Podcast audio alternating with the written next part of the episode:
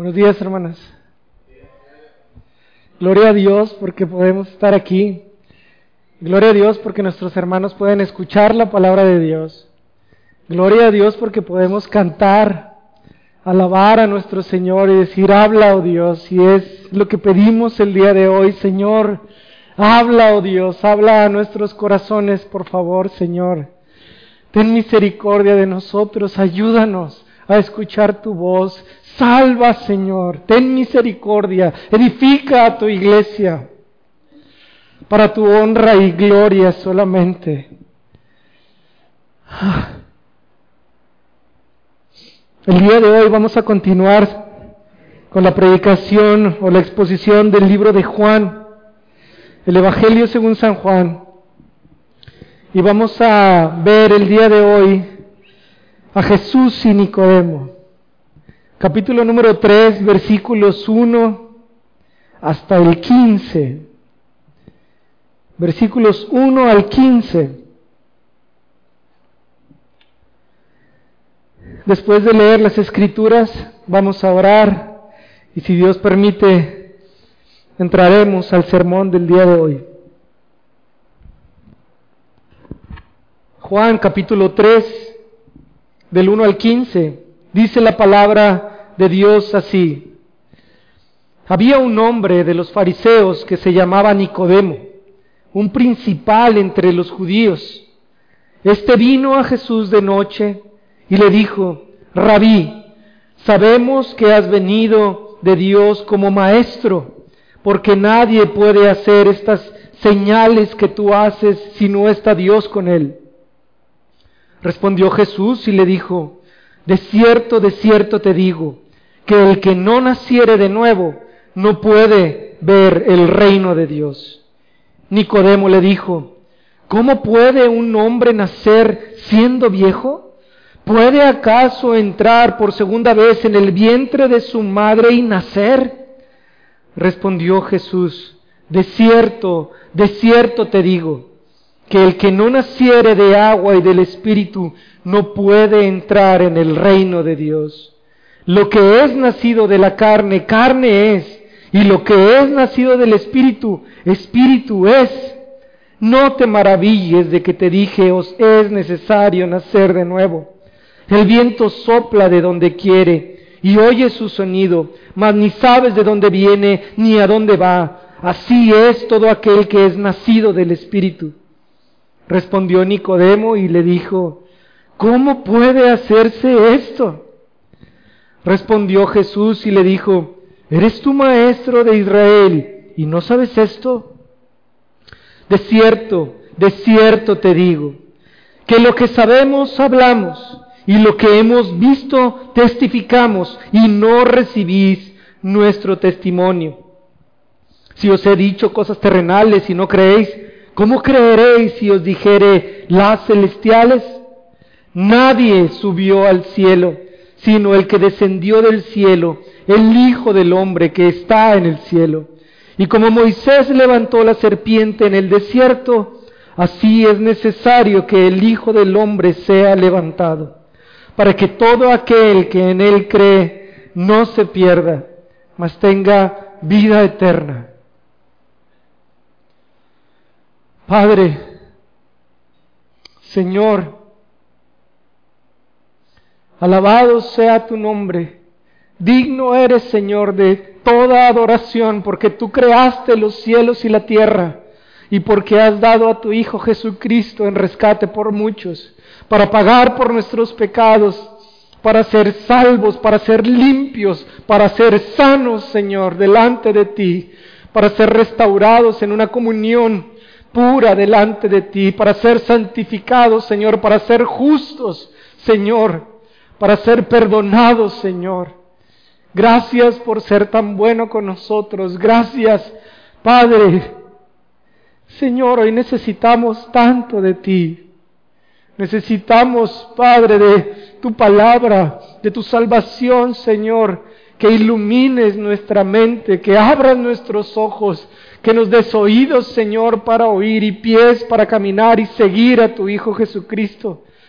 Ayúdanos, Señor, por favor.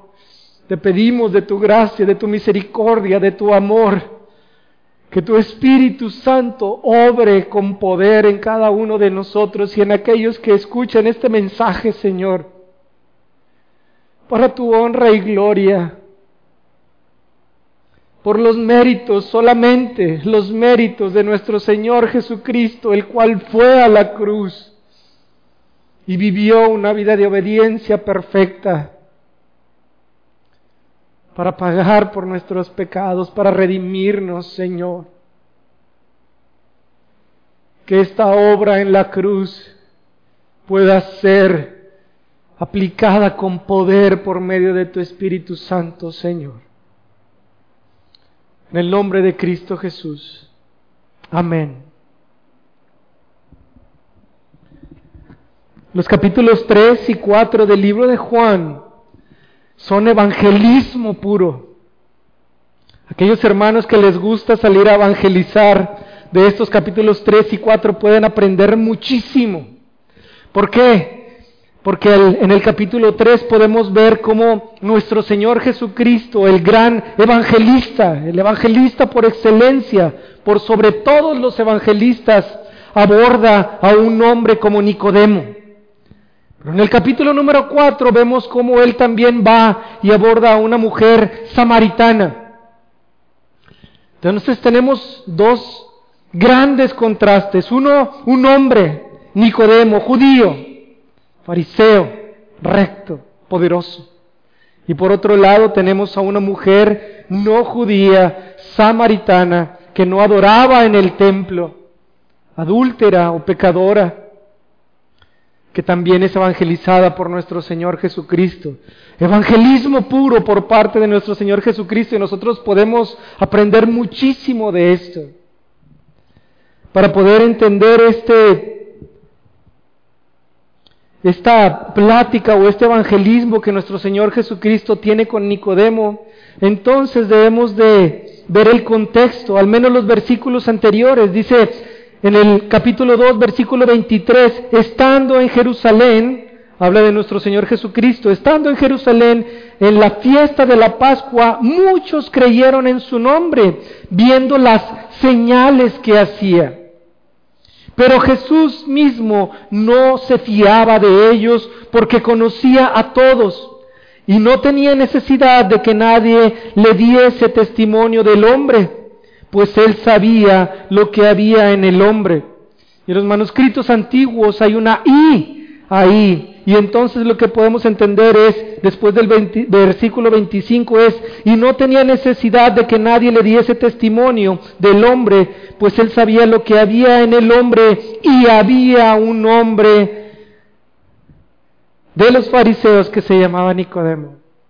Hay una unión, hay una hay un, conjunto ahí en esa parte. Y dice que en Jerusalén nuestro Señor Jesucristo hizo señales y prodigios y milagros y que muchos de los que estaban ahí creyeron en su nombre. Y podemos entender que Nicodemo era uno de ellos. Nicodemo era uno que había creído en el nombre de nuestro Señor Jesucristo. Y entonces también tenemos que entender a Nicodemo, cómo es que era Nicodemo en su persona y en su carácter, para ver cómo es que también lo aborda nuestro Señor Jesucristo. El Evangelio es uno, ya lo hemos dicho, pero este Evangelio puede ser presentado de diferentes maneras, de muchas maneras. Pero Nicodemo era un hombre que era, lo que lo dice en el versículo número uno del capítulo número tres, había un hombre de los fariseos que se llamaba Nicodemo, un principal entre los judíos. Nicodemo, hermanos, era, era judío, para empezar. Era descendiente o del linaje de Abraham. Él era pueblo de Dios según el antiguo pacto, según el, según el antiguo testamento. Nicodemo era un uno del el pueblo de Dios, judío, del linaje de Abraham, pueblo de Dios. Pero no solamente eh, eh, Nicodemo era esto, sino que pertenecía al grupo de los fariseos. Y estos fariseos tenían la particularidad de que buscaban cumplir hasta el más mínimo de los detalles establecidos en la ley de Moisés. Si algo distinguía a los fariseos es que ellos buscaban cumplir con la ley de Moisés. Eran hombres que obedecían, eran hombres sujetos a la ley, eran hombres que conocían el Antiguo Testamento, que conocían la ley y que por lo tanto se, sometían a ella. Entonces Nicodemo, no solamente judío, del linaje de Abraham, pueblo de Dios, fariseo, esto es cumplidor de la ley, no solamente tenía esto, sino que él era uno de los principales en Israel en ese tiempo. Y esta palabra principal lo que significa es gobernador. Nicodemo pertenecía al Sanedrín. Y entonces era uno de los, de los gobernadores o de los que dirigían la nación de Israel bajo el dominio de Roma. Entonces imaginen a Nicodemo ahora. ¿Qué podemos pensar de Nicodemo? ¿Cuál sería el testimonio del mismo pueblo acerca de Nicodemo? ¿Qué diría alguien que conociera a Nicodemo? Bueno, Nicodemo es judío.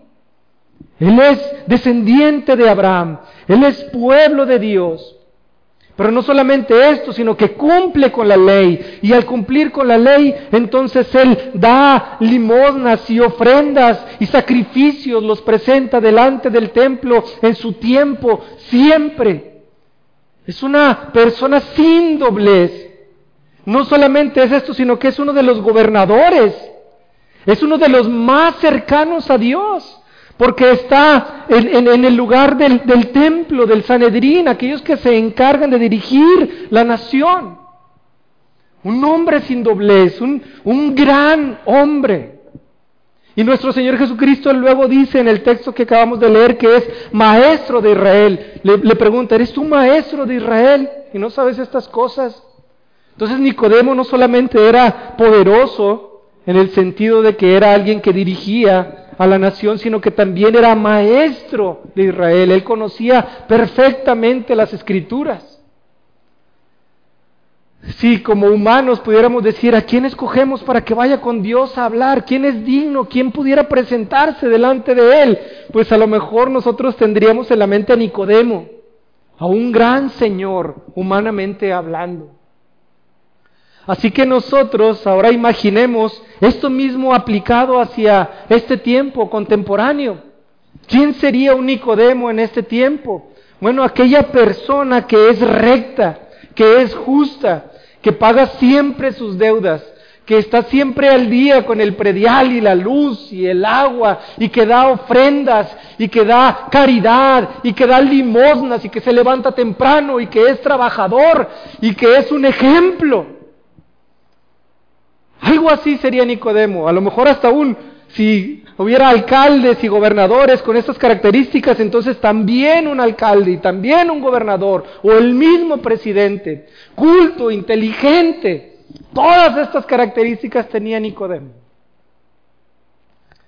¿Cómo nosotros nos acercaríamos a compartirle el Evangelio a una persona así? ¿Cómo, le, cómo, le, ¿Cómo llegaríamos con una persona así a decirle, arrepiéntete de tus pecados? O a lo mejor preguntaría, pues, ¿de cuáles pecados? Si yo cumplo con todo lo que está demandado. ¿Cómo, cómo llegaríamos delante de Nicodemo para presentarle el Evangelio? Bueno, nuestro Señor Jesucristo, dice en los versículos anteriores, que no se fiaba de ellos porque sabía o los conocía plenamente. No tenía que, que, escuchar testimonio de ellos porque nuestro Señor los conocía verdaderamente. Y nuestro Señor Jesucristo entonces aborda a este hombre, Nicodemo, un principal de entre los judíos, un fariseo. Y en el versículo número 2 dice, este vino a Jesús de noche. Nicodemo vino a Jesús de noche y diferentes interpretaciones de esto se, han dado a lo largo de la historia y una de ellas es que él tenía miedo a presentarse de día delante del Señor para que la gente no lo pudiera ver. Es una de las, interpretaciones. Y otra de las interpretaciones es que él vino de noche, él vino en oscuridad, sin tener luz, sin poder ver, sin poder discernir lo que era espiritual. Él no podía discernirlo y por eso también vino de noche. Esto es importante porque en el libro de Juan podemos ver que en el capítulo número 7 se menciona otra vez a Nicodemo y se dice, el que vino de noche, hablando en el Sanedrín y defendiendo a nuestro Señor Jesucristo. Y en el capítulo número 19, después de que nuestro Señor Jesucristo es crucificado, uno de los que recoge el cuerpo y le da sepultura es él, Nicodemo, junto con José de Arimatea, y se dice que él vino de día. Quizá no es como muy importante, pero sin embargo, Juan, el, el escritor de este libro, lo menciona. Menciona que vino de noche, el que vino de noche y ahora el que viene de día. Y eso nos puede decir que en eso hubo una transformación en Nicodemo para la honra y gloria de Dios. Pero dice que éste vino a Jesús de noche y le dijo, Rabí, sabemos que has venido de Dios como maestro, porque nadie puede hacer estas señales que tú haces si no está Dios con él. La evaluación de Nicodemo con respecto a nuestro Señor Jesucristo es una que es correcta, pero parcialmente. Porque Él le dice, rabí, y Él lo aborda, Nicodemo aborda a nuestro Señor de una manera correcta, de una manera propia, con respeto. Podemos entender que, Nicodemo era un, era un, hombre mayor de edad, por lo que dice en versículos más adelante. Pero él se acerca a nuestro Señor Jesucristo, quien tenía como 30 años, alguien así como, como Adrián, y entonces un, hombre con, con, estas características que hemos dicho se acerca a un hombre como, como Adrián, físicamente hablando, nuestro Señor Jesucristo, y se, se, acerca a él y le dice, rabí, sabemos que tú vienes como maestro, con respeto, verdaderamente bien, correcto, hablando Nicodemo por todo lo que era también él, no iba a presentarse de otra manera, porque así era Nicodemo. Pero sin embargo, esta evaluación que él hace de nuestro Señor Jesucristo, la hace con respecto a las señales que él había hecho en Jerusalén. Él había, había una alarma en Nicodemo, había una atención. ¿Qué está sucediendo? Estas señales son hechas por este hombre.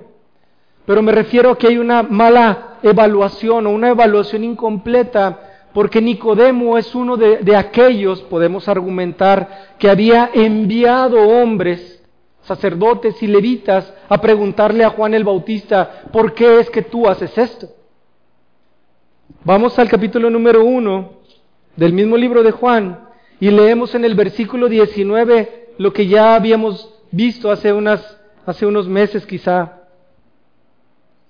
Fíjense, este es el testimonio de Juan, está hablando de Juan el Bautista. Cuando los judíos enviaron de Jerusalén sacerdotes y levitas para que le preguntasen. Ese versículo es de mucha instrucción, porque dice que los judíos enviaron, los, judíos estando en Jerusalén, enviaron sacerdotes y levitas para que le preguntasen, ¿tú quién eres?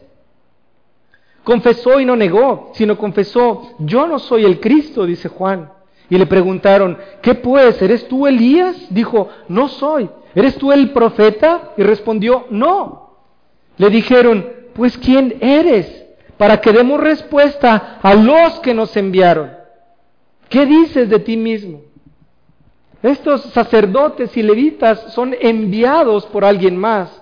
Y sabemos que el que envía es mayor o es más grande que el que es enviado. Y estos venían de Jerusalén.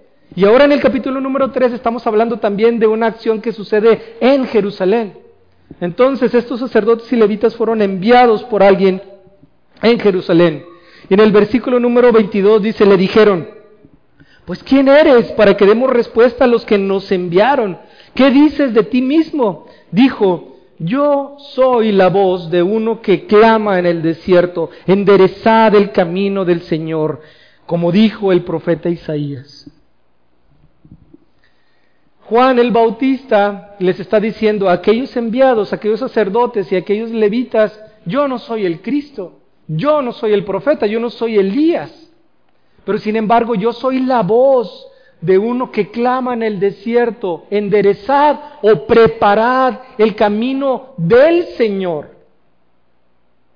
El camino del Señor. Y esto lo, lo obtiene eh, Juan el Bautista del libro de Isaías. Vamos a ver qué dice Isaías capítulo número 40 acerca de esto que está diciendo ahora Juan el Bautista.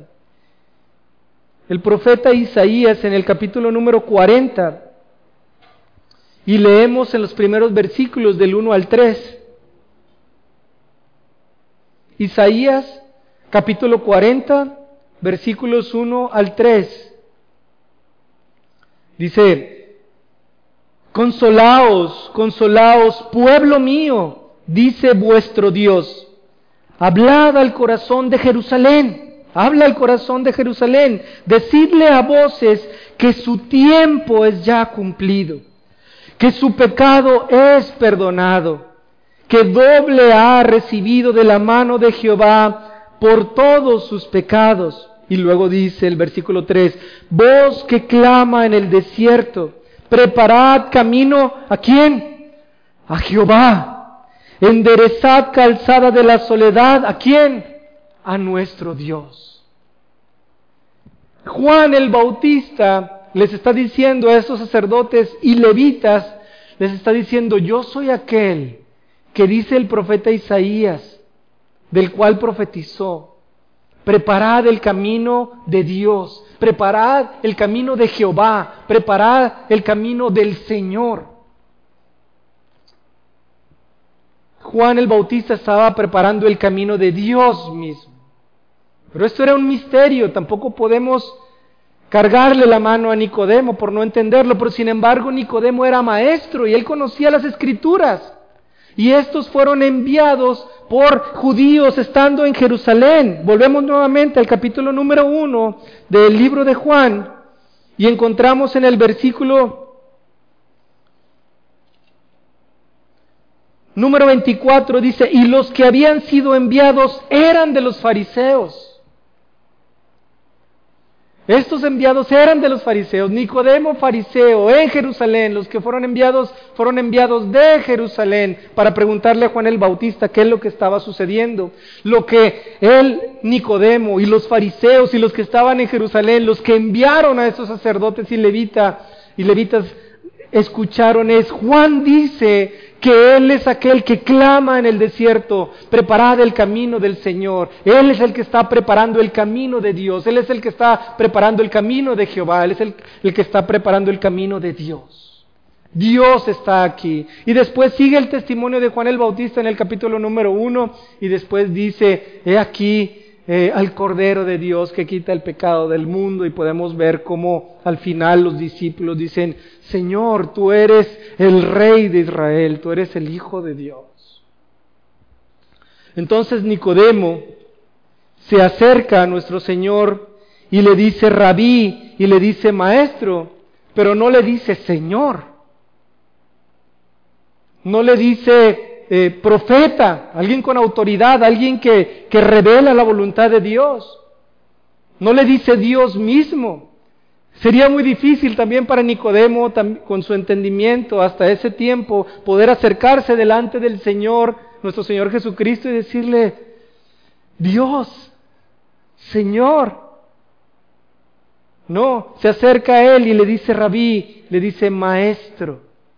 Hay una evaluación parcialmente correcta porque sí, nuestro Señor Jesucristo es el maestro de maestros, pero no llega a una fe o a un entendimiento en Nicodemo de quién es verdaderamente a quien está hablando, a quien está abordando. Y entonces él dice en el versículo 2, este vino a Jesús de noche y le dijo, rabí, sabemos que has venido de Dios como maestro, porque nadie puede hacer estas señales que tú haces si no está Dios con él. Y esto, lo que le está diciendo Nicodemo a nuestro Señor Jesucristo es, ok, tú eres maestro, enséñame o muéstrame qué es lo que tiene Dios para nuestro pueblo. ¿Qué es lo que dice Dios acerca de nuestro pueblo? ¿Qué es lo que va a hablar Dios? Habla, oh Dios, a nuestro pueblo. ¿Qué es lo que tú como maestro que vienes de Dios tienes que decirnos a nosotros, pueblo de Dios? Entonces ahora imaginemos a Nicodemo. Y Nicodemo, esta es una suposición mía personal, Nicodemo debió haber estado esperando algo así, de parte del Señor, de parte del Maestro, aquel que viene de Dios. Nicodemo, vas muy bien. Solamente te falta hablarle quizá mejor a tu esposa. Quizá te falta dar un poquito más de limosna de, de, toda la que estás dando porque, porque te falta un poco. Y quizá a lo mejor lo que te falta es visitar a aquella viuda y aquel huérfano que no has visitado en, en dos semanas.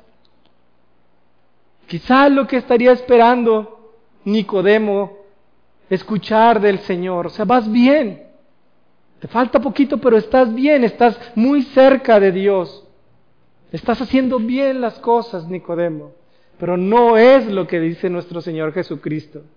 Nuestro Señor Jesucristo le dice en el versículo número 3, respondió Jesús y le dijo, es, es como, ¿quieres escuchar qué es lo que, lo, que tengo que decirte de parte de Dios? Entonces le dice nuestro Señor Jesucristo, de cierto, de cierto te digo, que si no naces de nuevo, si no naciere, que el que no naciere de nuevo no puede ver el reino de Dios. Imagínense la confrontación tan fuerte para alguien como Nicodemo que a lo mejor estaba esperando, bueno, me falta poquito para llegar. Incluso yo creo que él, se consideraba a sí mismo como justo delante de Dios. Nuevamente, judío del linaje de Abraham, fariseo, cumplidor de la ley, de todas las cuestiones que traía la ley, maestro del Sanedrín poderoso, cercano a Dios. ¿Qué tanto le faltaba para estar cerca de Dios? Y nuestro Señor Jesucristo le dice, ¿quieres escuchar? De cierto, de cierto. Escucha, esto es la verdad. Si no naces de nuevo, Nicodemo, no vas a poder ver el reino de Dios. No. No porque seas Nicodemo, no porque seas justo, no porque seas nacido de Abraham, no porque hagas todas las limosnas y misericordias y todas las buenas obras que tú puedas haber hecho hasta este momento. Si no naces de nuevo, no vas a poder ver el reino de Dios. Es confrontativo, verdaderamente.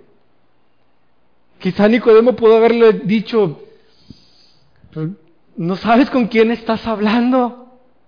Yo soy Nicodemo. Yo soy Nicodemo.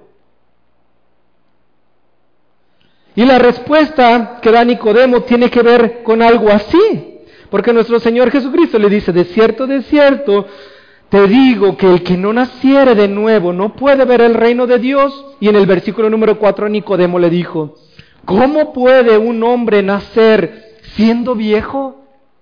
¿Cómo puede nacer un hombre, eh, eh, cómo puede un hombre nacer siendo viejo? Y luego le pregunta, ¿puede acaso entrar por segunda vez en el vientre de su madre y nacer? Nicodemo no entiende lo que le está diciendo nuestro Señor en cuanto al nuevo nacimiento. Pero sí entiende que nuestro Señor Jesucristo le, le, está diciendo, necesitas nacer de nuevo. Eso lo entendió perfectamente. Nicodemo entiende que el Señor le está diciendo, tú no porque seas Nicodemo, vas a ver el reino de Dios. Necesitas nacer de nuevo, Nicodemo. Entonces Nicodemo responde, dice, ¿cómo puede ser esto si ya soy viejo? Y es, un juego de palabras porque están hablando tanto el Señor y Nicodemo como en tercera persona. Pero sin embargo están hablando de sí mismo. Nicodemo, ¿cómo puedo hacer esto?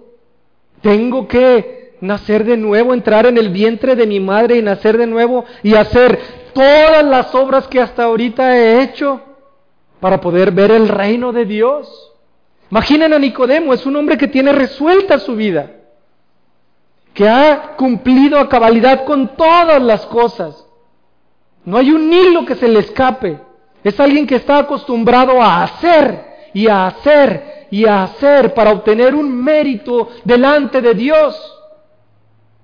Si nosotros fuéramos con Nicodemo, a evangelizar y le preguntáramos, Nicodemo, ¿por qué es que Dios te tiene que dar entrada en, el, en su reino? ¿Qué le responderías, Nicodemo? Entonces él diría, pues porque soy judío, porque soy descendiente de Abraham, porque soy fariseo y he cumplido con la ley y doy limosnas y doy ofrendas. Y no solamente sino esto, sino que soy maestro y soy gobernador y estoy en el templo y soy de los más cercanos. Por eso el Señor me tiene que dar entrada en el reino de Dios. Oh, sorpresa. Que el Señor le diga, Nicodemo, todo eso está bien, pero una cosa te falta, haber nacido del Espíritu, haber nacido de nuevo. De esto es de lo que estamos hablando. Porque entonces nuestro Señor Jesucristo le responde en el versículo número 5. Respondió Jesús, de cierto, de cierto te digo, que el que no naciere de agua y del Espíritu no puede entrar en el reino de Dios. Nicodemo no entiende lo que es nacer de nuevo. Y ahora nuestro Señor Jesucristo le dice que nacer de nuevo es nacer del agua y del Espíritu. Nacer del agua y del Espíritu. Y ahora nosotros somos los que tenemos la duda. ¿Qué significa nacer de agua y qué, y qué significa nacer del Espíritu? Son dos cosas separadas. El agua tiene que ver con el bautismo, eh, cómo se nace del Espíritu. Son preguntas que vienen a nosotros naturalmente, pero para, para poder entenderlas vamos a leer Ezequiel capítulo 36. Ezequiel, el profeta Ezequiel en el capítulo número 36. Y leemos de los versículos 25 al 27.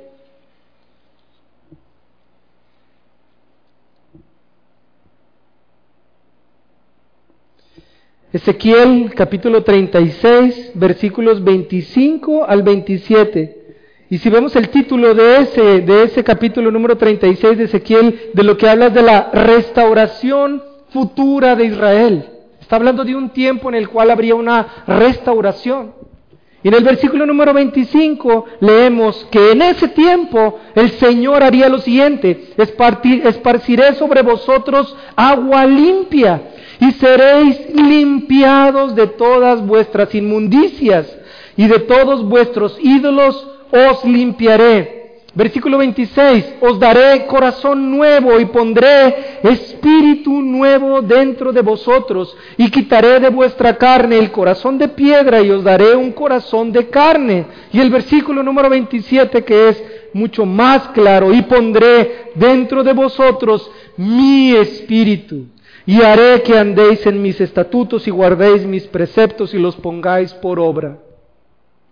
Primeramente, lo que es nacer de nuevo y lo que es nacer de agua y del Espíritu es el cumplimiento de una profecía, de un tiempo en el cual habría una restauración, un tiempo en el cual serían limpiados de sus pecados en los cuales les darían un nuevo corazón por medio de un espíritu, y no, de, cualquier espíritu, sino del espíritu de Dios mismo que iba a ser puesto dentro del hombre. Y al igual que lo leíamos también en Isaías 40, dice, tu tiempo se ha cumplido, tus pecados te son perdonados. Es lo mismo. Primeramente, este nacer de nuevo es el cumplimiento de una profecía dada en el Antiguo Testamento, un tiempo en el cual habría una restauración del hombre, una, una limpieza profunda, una purificación profunda del hombre, no externa, sino interna, de nuestros pecados o de sus pecados. ¿Por medio de qué? Por medio del Espíritu Santo. ¿Qué es lo que dice el Nuevo Testamento acerca de la obra del Espíritu Santo? Bueno, lo podemos encontrar en Tito muy claramente. Tito, capítulo número 3. Y esto para poder entender nosotros también a qué se refiere el haber, el nacer de agua y del Espíritu. Tito, capítulo número 3.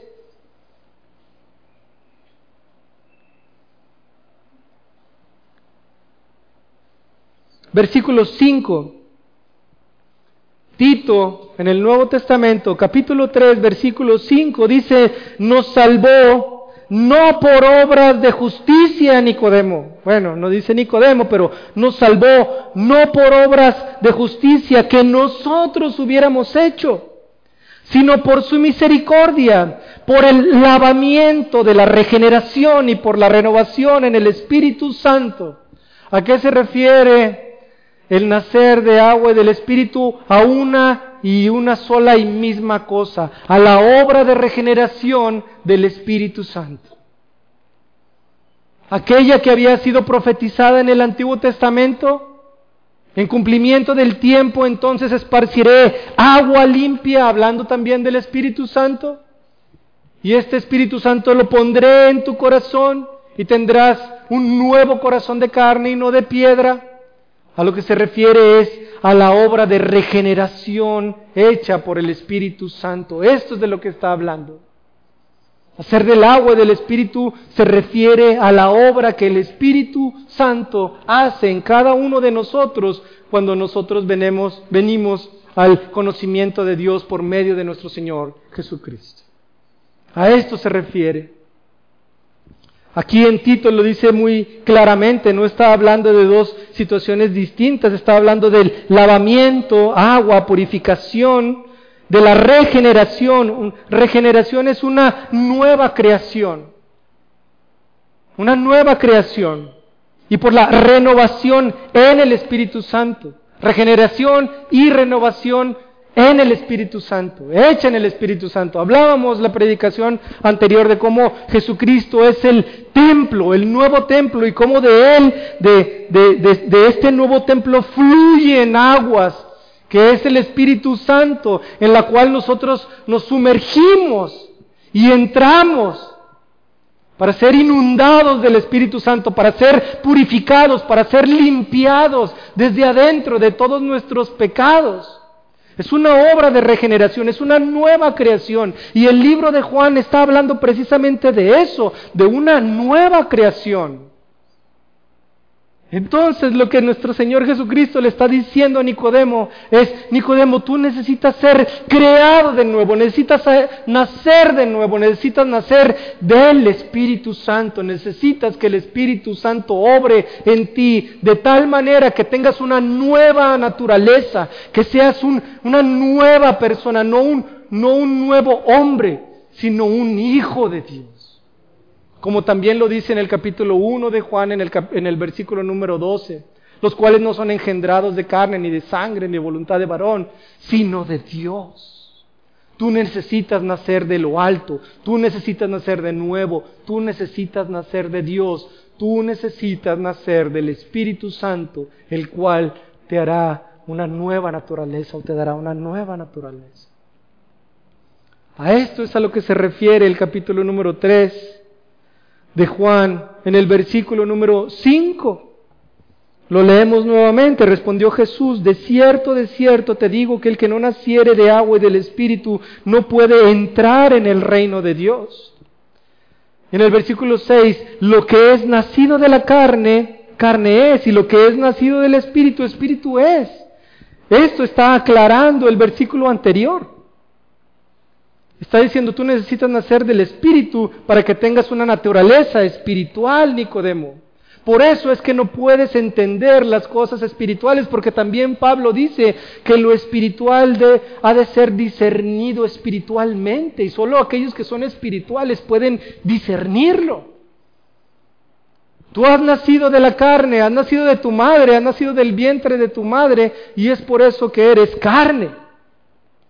Y eres un hombre. Eres un, eres un hijo de esta humanidad. Pero ahora necesitas nacer del Espíritu para que seas un hijo de Dios, engendrado de Dios. Esto es lo que tienes que hacer, Nicodemo. Lo que es nacido de la carne, carne es. Lo que es nacido del Espíritu, Espíritu es. Y esto clarifica el versículo número 5 inmediatamente atrás. En el versículo 7 dice, no te maravilles de, lo, de, que te dije, os es necesario nacer de nuevo. ¿Cómo es que sucede esto? Entonces nuestro Señor Jesucristo dice en el versículo número 8, el viento sopla de donde quiere y oye su sonido, mas no sabes de dónde viene ni a dónde va. Así es todo aquel que es nacido del Espíritu Santo.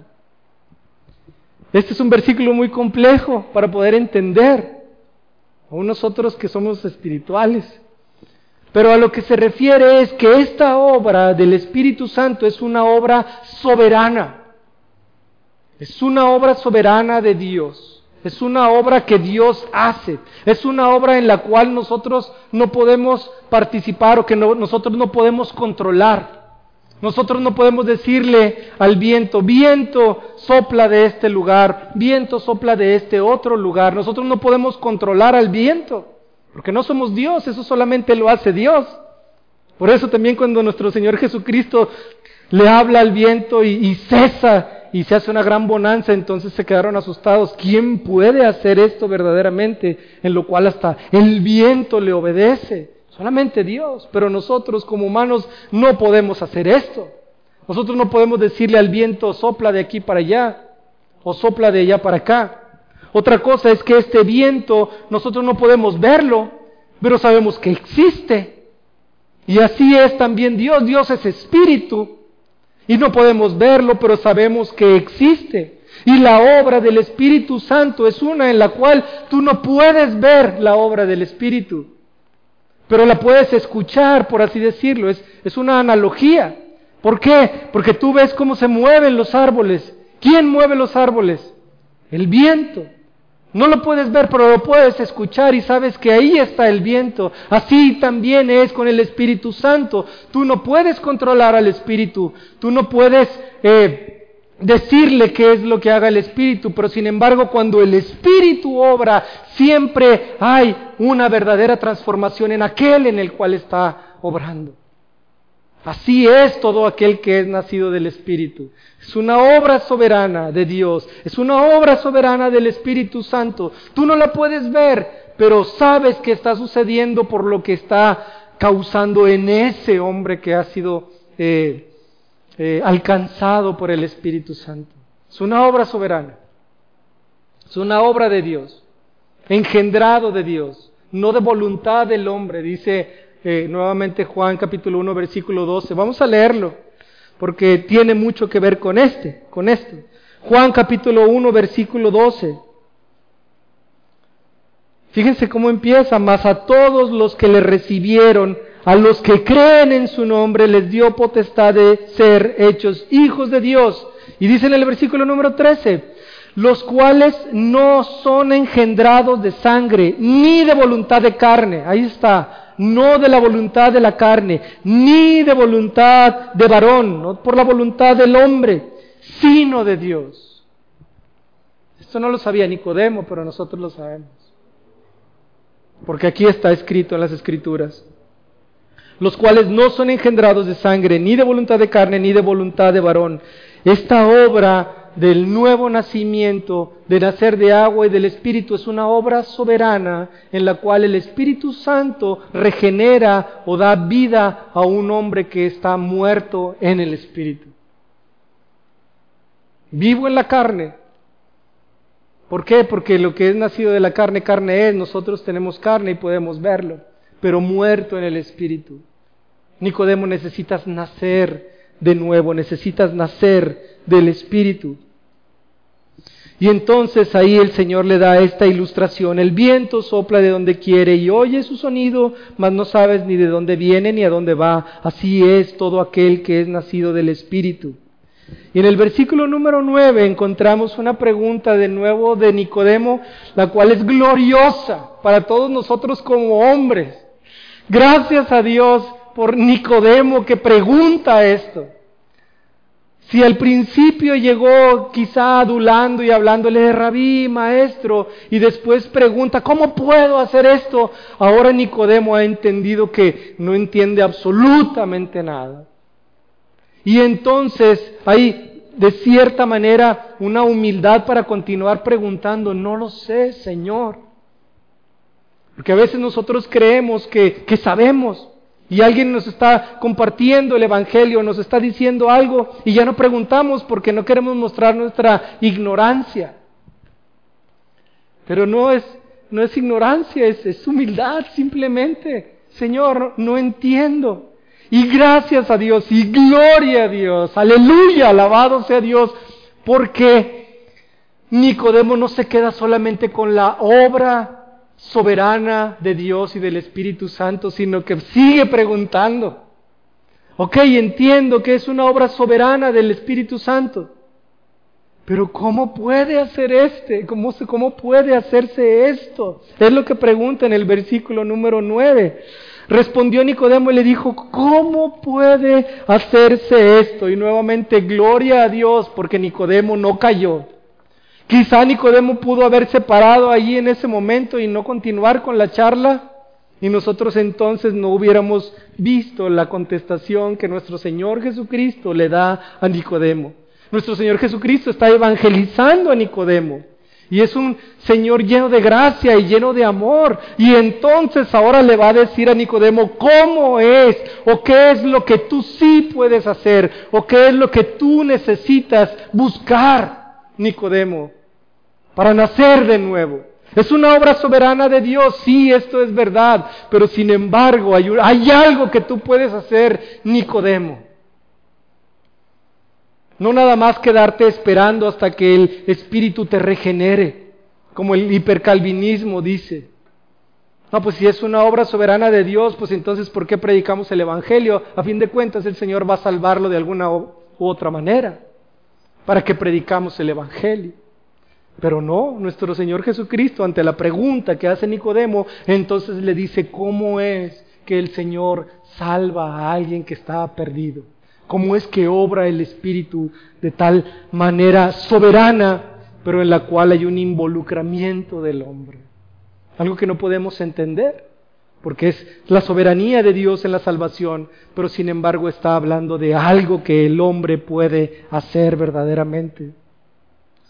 Y esto es, en el versículo número 10 dice, respondió Jesús y le dijo, ¿eres tú maestro de Israel y no sabes esto? ¿Eres tú el que conoce las escrituras y no sabes cómo es que va a suceder esta obra del Espíritu Santo? Es como si le estuviera diciendo, Nicodemo, hay un tiempo que se tiene que cumplir establecido por los profetas en el cual va a haber un nuevo nacimiento, un nacimiento del Espíritu, en el cual habría agua viva, agua limpia, el cual iba a purificarnos. No lo sabes, dices tú que eres maestro, pero no lo sabes. O quizá Nicodemo es, no es que no lo sepa, es que no lo quiere reconocer verdaderamente. Porque ya tenía el testimonio de Juan el Bautista, el cual le había dicho que había uno delante, el Señor, que venía, que no era Juan el Mesías o el Cristo, sino el que venía delante de él. Y en el versículo número 11 le dice nuestro Señor, de cierto, de cierto te digo, que lo que sabemos hablamos y lo que hemos visto testificamos, y ahí le dice a Nicodemo, y no recibís nuestro testimonio incluyendo también el testimonio de Juan el Bautista. Y más adelante veremos en las escrituras, ahí en el libro de Juan, cómo no solamente Juan el Bautista dio testimonio, sino el Antiguo Testamento da testimonio, Dios da testimonio, el Espíritu da testimonio, todos dan testimonio acerca del Hijo, acerca de nuestro Señor Jesucristo. Pero aquí nuestro Señor le está diciendo, de cierto, de cierto te digo, que lo que sabemos, hablamos. Lo que sabemos, decimos. Lo que conocemos, eso es lo que proclamamos. ¿A qué está llamada a, a proclamar la iglesia? El Evangelio, las buenas nuevas. Esto es lo que nosotros sabemos y es lo que nosotros proclamamos a un Señor todopoderoso, que es Dios y que se hizo hombre y que vivió una vida de obediencia perfecta y que fue a la cruz y que murió para pagar por nuestros pecados y resucitó al tercer día y ascendió a la derecha del Padre y está ahí para interceder por todo aquel que se arrepiente y que cree. Eso es lo que sabemos. Pero no recibes nuestro testimonio, le está diciendo a Nicodemo. ¿Por qué? Porque también enviaste a alguien a Juan para preguntarle a él que quién era y él está diciendo que él era el que estaba preparando el camino del Señor, de Dios. Pero no lo crees porque me hablas o me dices maestro y rabí, pero ¿por qué no me dices Señor? Como lo había profetizado también Isaías 40. No has creído al testimonio. Y en el versículo número 12, si os he dicho cosas terrenales y no creéis, ¿cómo creeréis si os dijere las celestiales? No puedo explicarte algo celestial porque es espiritual. Y si no crees aún las cosas terrenales, las que te deberías de creer en la carne, porque está dado por el testimonio de alguien más que sí es espiritual, ¿cómo te diré las espirituales o las celestiales si ni siquiera crees o entiendes esto que te están diciendo, este testimonio que estás recibiendo, Nicodemo? ¿Cómo? Y en el versículo número 13 dice, Nadie subió al cielo, Nicodemo, nadie subió al cielo, sino el que descendió del cielo, el Hijo del Hombre. Y él está hablando en tercera persona, nuestro Señor Jesucristo, pero está hablando de él mismo. Nadie ha subido al cielo para conocer las cosas celestiales, nadie absolutamente. Sin embargo, aquel que procede del cielo, que conoce a Dios, es el que ha descendido de este lugar, el Hijo del Hombre, yo mismo, Nicodemo. Jesús de Nazaret, Jesús nuestro Señor. Él mismo ha descendido del cielo, el que está en el cielo. Los manuscritos originales no incluyen este que está en el cielo. Si podemos leer entonces nuevamente el versículo 13, dice, nadie subió al cielo sino el que descendió del cielo, el Hijo del Hombre. La evaluación de Nicodemo es, ok, tú eres un rabí, tú eres un maestro, que eres de Dios o Dios está con él. Pero no, no queda hasta ahí. Nuestro Señor Jesucristo ahora le está mostrando quién es verdaderamente Él. No es alguien elegido por Dios de entre los hombres para que hiciera señales y prodigios. No, es Dios mismo encarnado en un hombre para poder traer la revelación plena de la verdad enviada por Dios mismo. Este es el Hijo del Hombre. Y este es nuestro Señor Jesucristo. Él es el Hijo de Dios y Él es Dios. Y entonces nosotros nos podemos preguntar, ¿quién creemos que es Jesús? Porque quizás como, como Nicodemo podemos pensar que Jesús es un, sí, un maestro, es un buen hombre, o alguien similar a Mahatma Gandhi y muchas de las otras cosas, o a Buda, etc. Y sí creer en, en Jesucristo, pero no con un entendimiento correcto de quién es Jesucristo no con una fe salvífica. Esto es lo que tenía que ser transformado en la mente y en el corazón de Nicodemo, un correcto entendimiento de quién es nuestro Señor Jesucristo. Y es por eso que nuestro Señor Jesucristo lo confronta y le dice, necesitas nacer del Espíritu. Y para nacer del Espíritu, entonces tienes que poner tu mirada en el Señor, como lo dice el versículo número 14. Versículo número 14, y como Moisés levantó la serpiente en el desierto, así es necesario que el Hijo del Hombre sea levantado. Como Moisés levantó la serpiente en el desierto, así es necesario que el Hijo del Hombre sea levantado. Y esto aplica a números capítulo número 21. Y en aquel entonces el pueblo de Israel estaba yendo hacia Canaán y entonces se desanima y se queja delante de Dios. Qué fastidio es esto, seguir caminando en este desierto y estar comiendo del, del maná que cae del cielo. Qué fastidio. Regrésanos nuevamente a Egipto, mejor. Y entonces hay unas víboras las cuales estaban mordiendo al pueblo de Israel, por las cuales estaban siendo infectados y morían. Y esto es un simbolismo, un simbolismo de algo que ocurrió en el Antiguo Testamento.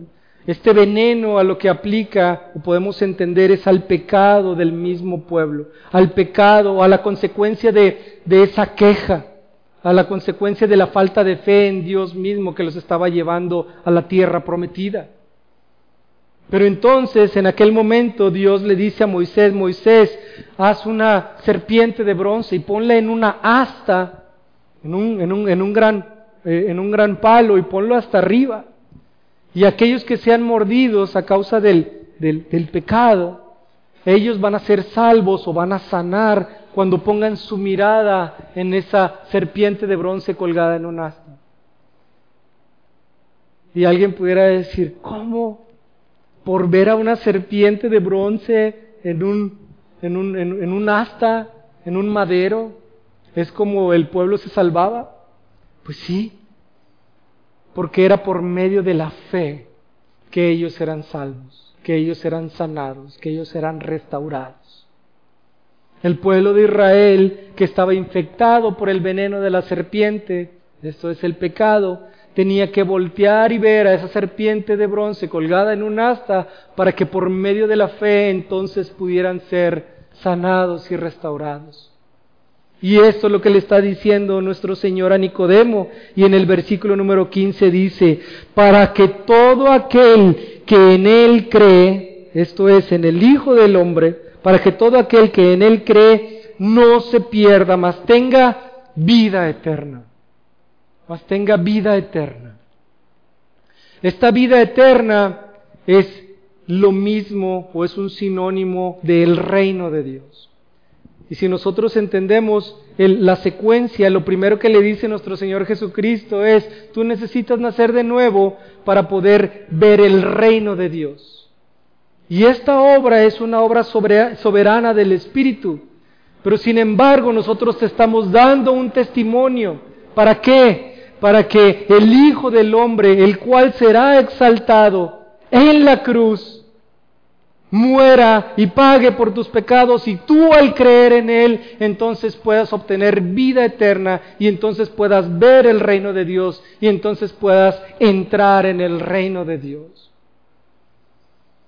Esto es lo que le está diciendo a Nicodemo. Y gracias a Dios a Nicodemo porque pregunta en el versículo número 9, eh, lo siguiente, ¿cómo puede hacerse esto? Y entonces nuestro Señor Jesucristo le dice, hay un testimonio, hay una proclamación de la verdad, hay una proclamación del Evangelio. Y aquel que cree ese Evangelio, entonces será salvo. Sabiendo que el Evangelio habla de la persona y de la obra de nuestro Señor Jesucristo. ¿Quién es Jesús? ¿De dónde procede Jesús? ¿Qué es lo que ha hecho a favor de esta humanidad? El hombre cuando cree en nuestro Señor Jesucristo y deposita su confianza en Jesucristo es porque ha nacido de nuevo. O porque ha nacido de nuevo y porque ha nacido del Espíritu es que entonces puede depositar su fe y su confianza en nuestro Señor Jesucristo. Esta es la obra del Espíritu Santo que también veremos en el libro de Juan casi al final del, del libro. Porque dice que el Espíritu Santo traerá convicción de pecado, de justicia y de juicio. ¿Y qué es esta convicción de pecado? De, sino un pecado de incredulidad, de aquellos que no creen en nuestro Señor Jesucristo. Esta es la obra del Espíritu Santo. Cuando los, judíos también se acercan al Señor y le preguntan cuál es la, obra que tenemos que hacer. Y, y, nuestro Señor Jesucristo les dice, esta es la obra de Dios, que creas en Jesucristo, que creas en el Hijo. Esta es la obra de Dios.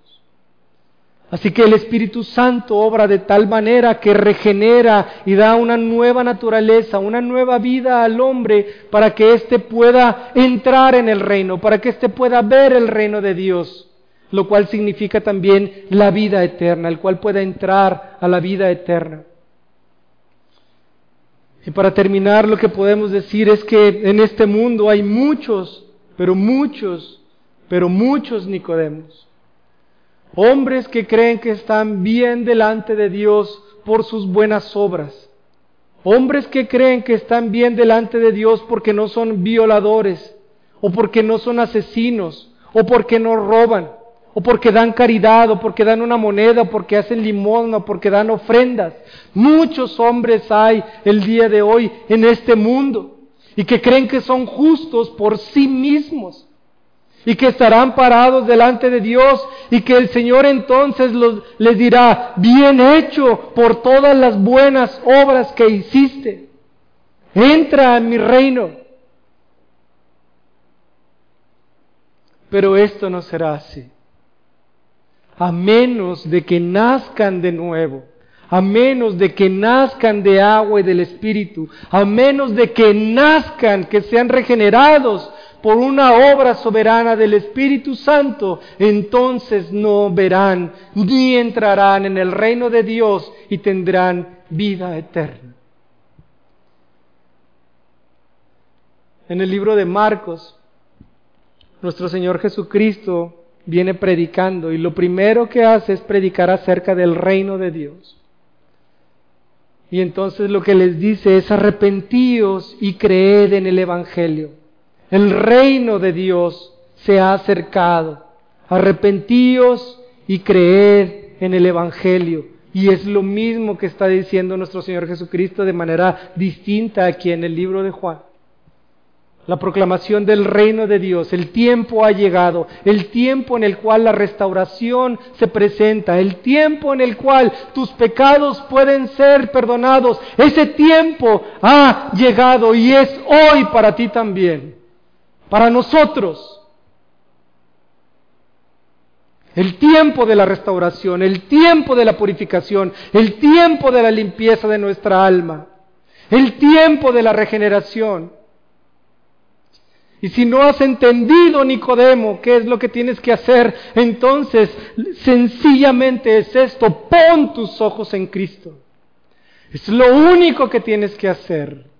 Pon tus ojos en aquel que dio su vida en la cruz para pagar por tus pecados aquel que resucitó el tercer día y que está a la diestra del Padre, es el único que puede salvar tu vida, es el único medio y es el único mediador para poder ir de camino, de regreso a Dios y tener comunión con Él por toda la vida, por toda la eternidad. Él es el único que puede hacer esto. Nada de lo que hayas hecho, de todas tus buenas obras, podrán ganar el mérito delante de Dios. Pero si tú crees en Jesucristo, si tú crees en el Hijo del Hombre como Él se autodenomina, entonces Él te dará vida eterna porque la vida está en Él. Y de Él fluye la vida. Él es el templo. Él es el que da el Espíritu. Clama al Señor. Habla al Señor. Ora al Señor. Y quizá no puedas entenderlo, pero simplemente, Señor, no entiendo. Pero te pido perdón por mis pecados. Quiero seguirte. No sé cómo nacer de nuevo. Hoy entiendo que es una obra soberana, pero simplemente, Señor, perdona mis pecados. Dame vida eterna. Dame de tu Espíritu Santo. Y quizá para cuando estés diciendo esto, es porque el Señor ya te ha regenerado, ya te ha dado un nuevo corazón. Pero tú puedes venir delante de Él y clamar y pedir por perdón y pedir por salvación y pedir por vida eterna. Esta salvación, esta vida eterna involucra la fe, involucra el arrepentimiento, no está peleado a esto.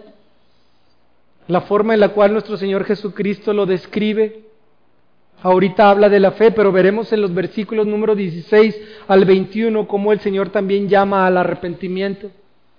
Y la fe y el arrepentimiento son, son componentes de la conversión, de, un, de, un, de una conversión hacia Dios. Y esta conversión viene dada por un nuevo nacimiento, por una regeneración que procede del Espíritu Santo. No hay contradicción en todo esto, nunca jamás. La obra del Espíritu Santo que puede ser, puede ver, puede verse, así como la obra del, viento que sopla, que no puedes ver, pero sin embargo oyes cómo, cómo obra y trabaja. es manifiesta en el hombre cuando él viene a arrepentimiento y fe. Cuando él se arrepiente y cuando él cree, entonces puedes entender que el Espíritu Santo ha obrado de tal manera que ahora ha depositado su confianza en nuestro Señor Jesucristo. Vamos a orar. Padre, muchas gracias Señor por tu palabra. Te pedimos Señor que obres.